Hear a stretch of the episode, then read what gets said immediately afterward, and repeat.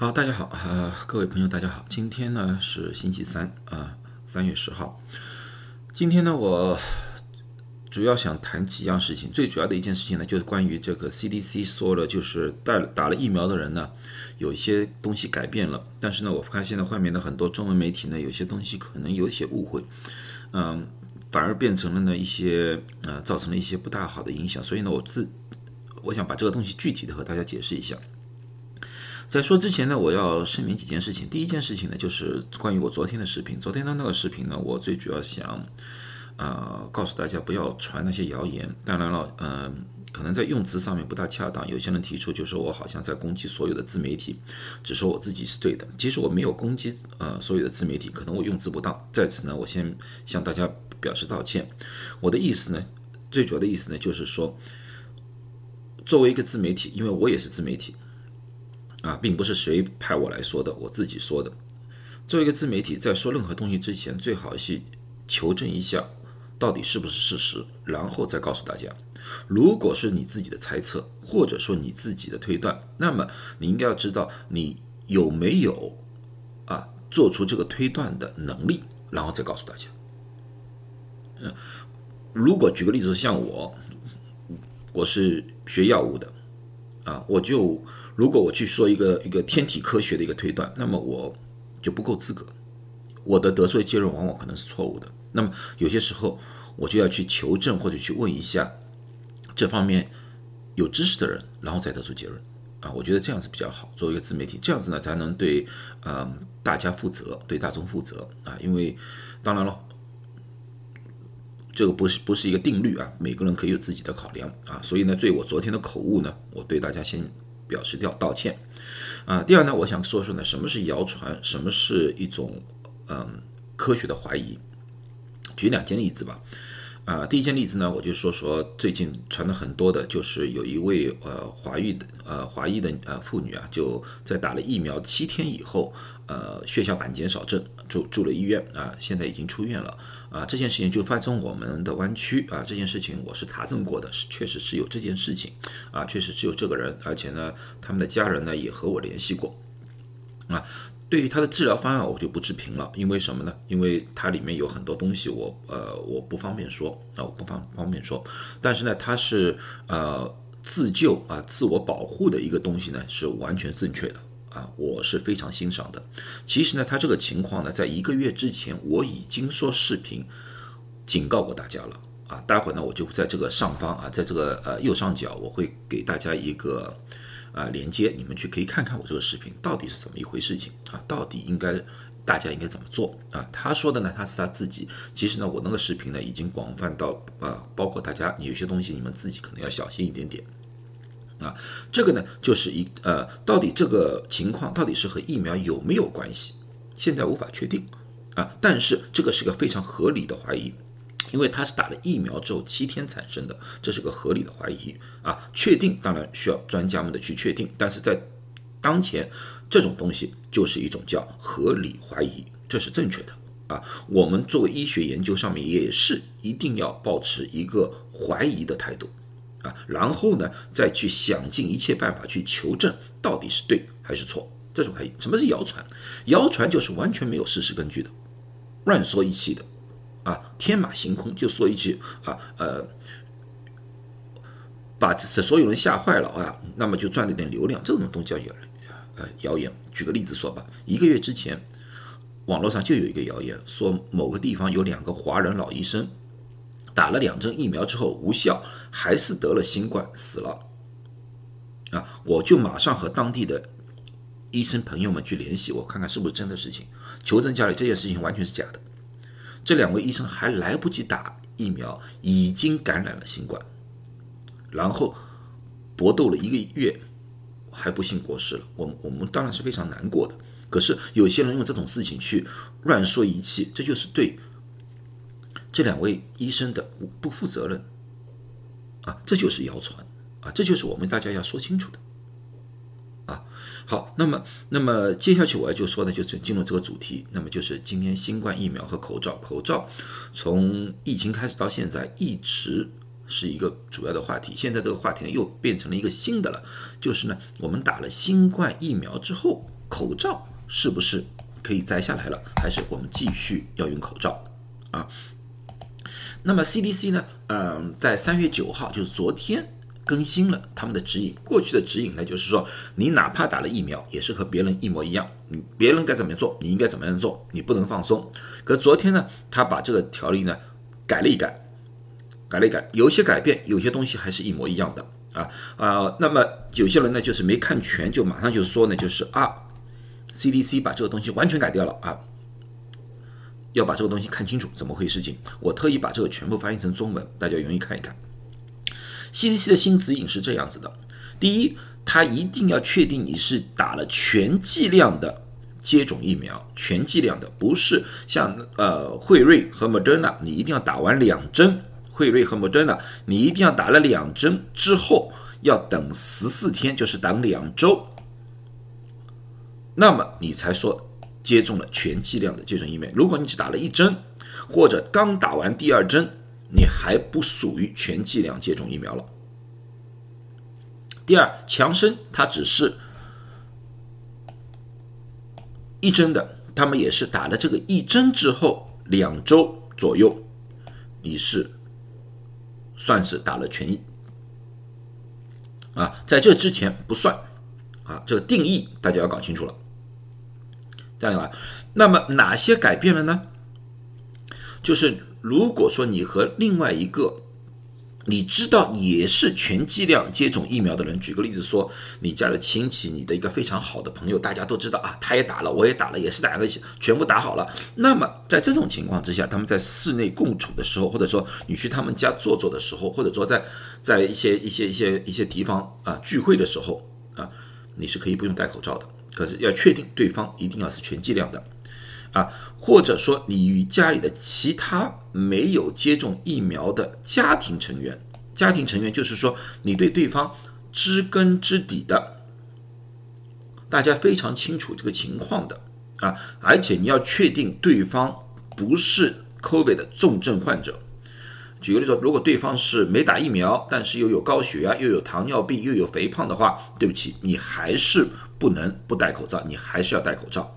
记住了啊，这个很明显的了啊。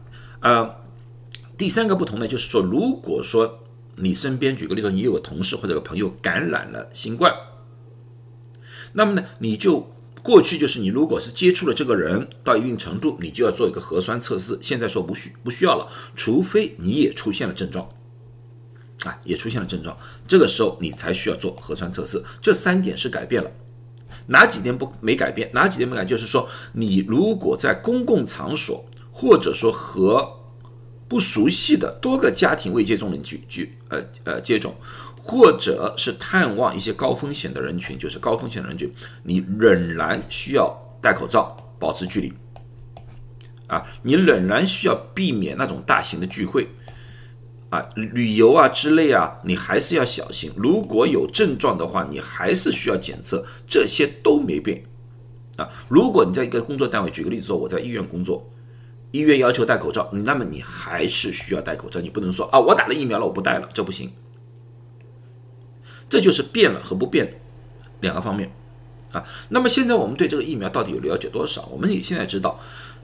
这个改变最主要是，现在我们有越来越多的数据显示，我们的疫苗可以有效的预防重症和死亡。我们也知道，也有助于防止那个传播。啊。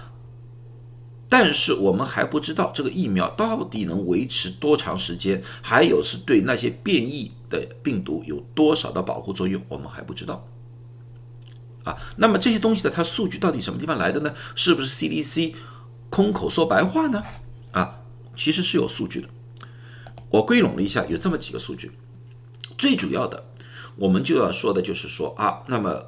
如果你打了疫苗之后，你会不会得为无症状者？因为有症状，大家很明显，你马上去做测试了。可最怕的就是无症状者，你在不知不觉中就把那个病毒传给了别人呀。也就是说，你你感染了病毒之后，你本来是可能会变成重症，可能是啊要住院，可是现在你变成马上变成一个无症状者，那么呢，你自我保护不好的话，你就可能把这个病毒给传给别人啊，这个要和疫苗的发展有关系，因为疫苗去年三月份、四月份刚刚开始研发的时候，WHO 的目标是什么？WHO 的目标是生产出疫苗，这个疫苗可以有效的预防重症和死亡，就是把这个新冠变成一种普通感冒，这是他们的目标。所以，很所有的疫苗都是冲着。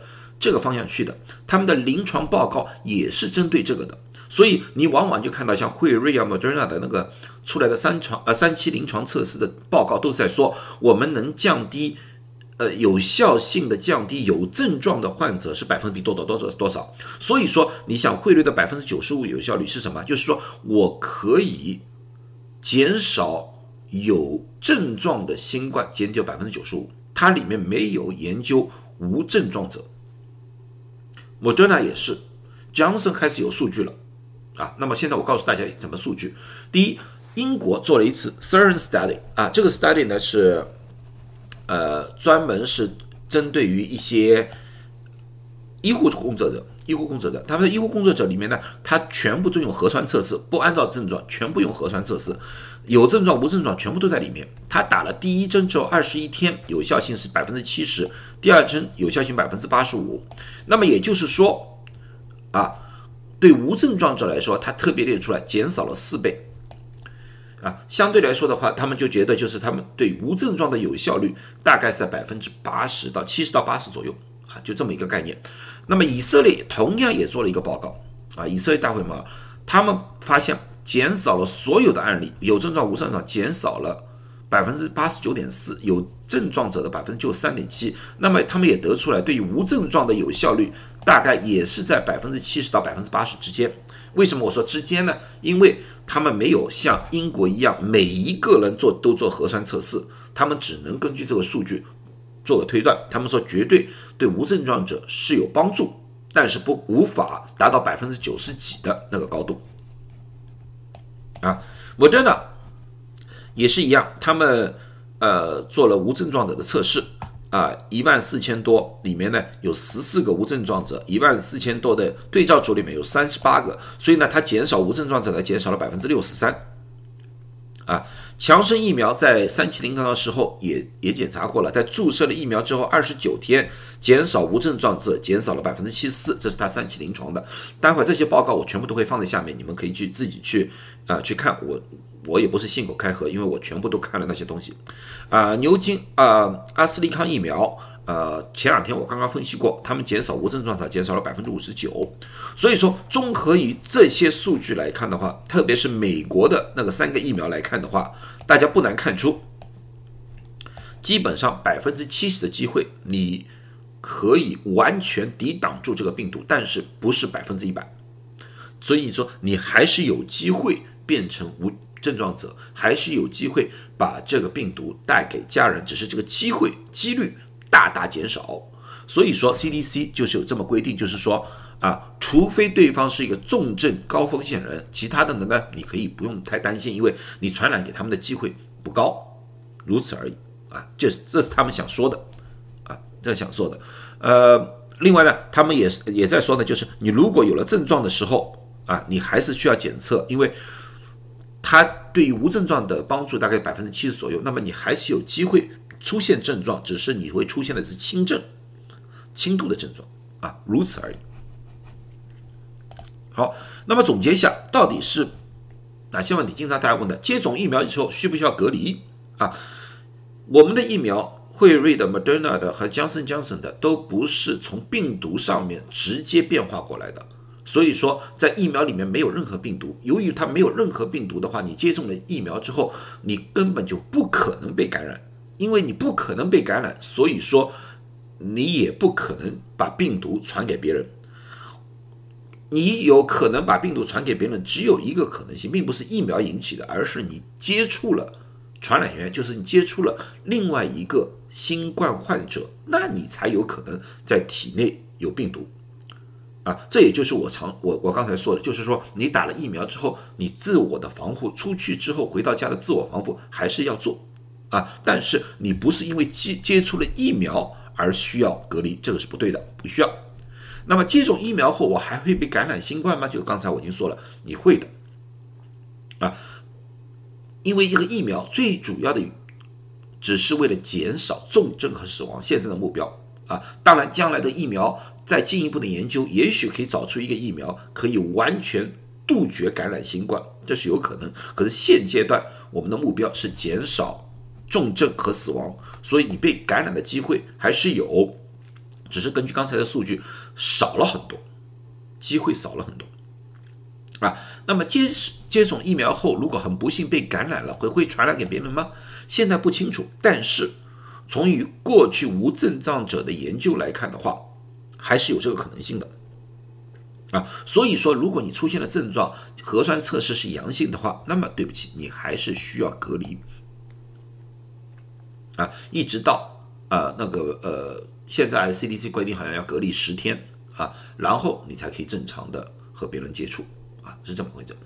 那么还有个问题是，大家说我接触接种了那个疫苗之后没有任何副作用，就感觉一点感觉都没有，那么是不是疫苗无效呢？这倒也不是啊，CDC、FDA 也说了，就是说你打了疫苗之后不一定需要马上去测试那个呃抗体，看看自己，因为每一个人对疫苗的反应不一样啊，有些人。反应疫苗的反应啊，那个抗体反应啊非常强烈，一下子就出来了。有些人可能要过几天才产生，因为他又过几天分开来了，所以他这个症状很不明显，副作用很不明显，这这也是有可能的。那么如果说你呃一定要啊一定想做一个抗体测试，那么呢你和自己的医生去交流一下，看看可不可以做一个抗体测试。但是呢不要打了疫苗之后马上做。有些人说啊我打了第二针之后第二天就去做，那不要那个不要。就像刚才是说了你。全剂量接种是打了，全部打完之后，不管一针两，全部打完之后，要等十四天之后再去测量，那个时候才能测到抗体，啊，就是这个样子。好了，那么今天就把那个 CDC 的那个指引，我大致和大家说了啊。那么呢，到底是不是听他们的，这是你的选择。我只是把这个消息告诉大家。啊，我还是觉得我们在现阶段疫情啊，还是不能说很严重，但是这个疫情还在的情况之下的话，多做一点比少做一点好。啊，如果说你不想去聚会，我千万不要去因为这个而去出去聚会。如果你不想出去啊，在餐厅里面吃东西，因为怕感染的话，还是不要去。我就还这样子，我还是像过去一样的要求自己。因为我家里还有人没打过疫苗，啊，所以说听消息之后该怎么样接受，该怎么样理解，该怎么样的，这是你们的权利。我的义务就是要把这些东西告诉大家，把东西说清楚了，啊，让大家有一个叫 educational decision，就是说你们要有一个基础的知识，然后在这个情况之下为自己做决定。我觉得这样子。啊，比较好，因为我绝对不会强逼你们去接受我的想法和我的意见。好，谢谢大家。那么祝大家都健康啊！希望大家能够很快的达到各种疫苗，因为现在的疫苗速度确实很快。我这段时间呢也会挺忙的，因为啊疫苗站呢每天基本上我都要在那边忙。呃，估计呢要忙几个月时间。我现接下去呢做这个视频呢，可能有点断断续续了啊，因为我现在基本上是在中午吃饭的时间和大家呃呃谈一谈啊呃，那么有什么问题，欢迎在下面提问，我都尽量的回答大家所有的问题，谢谢。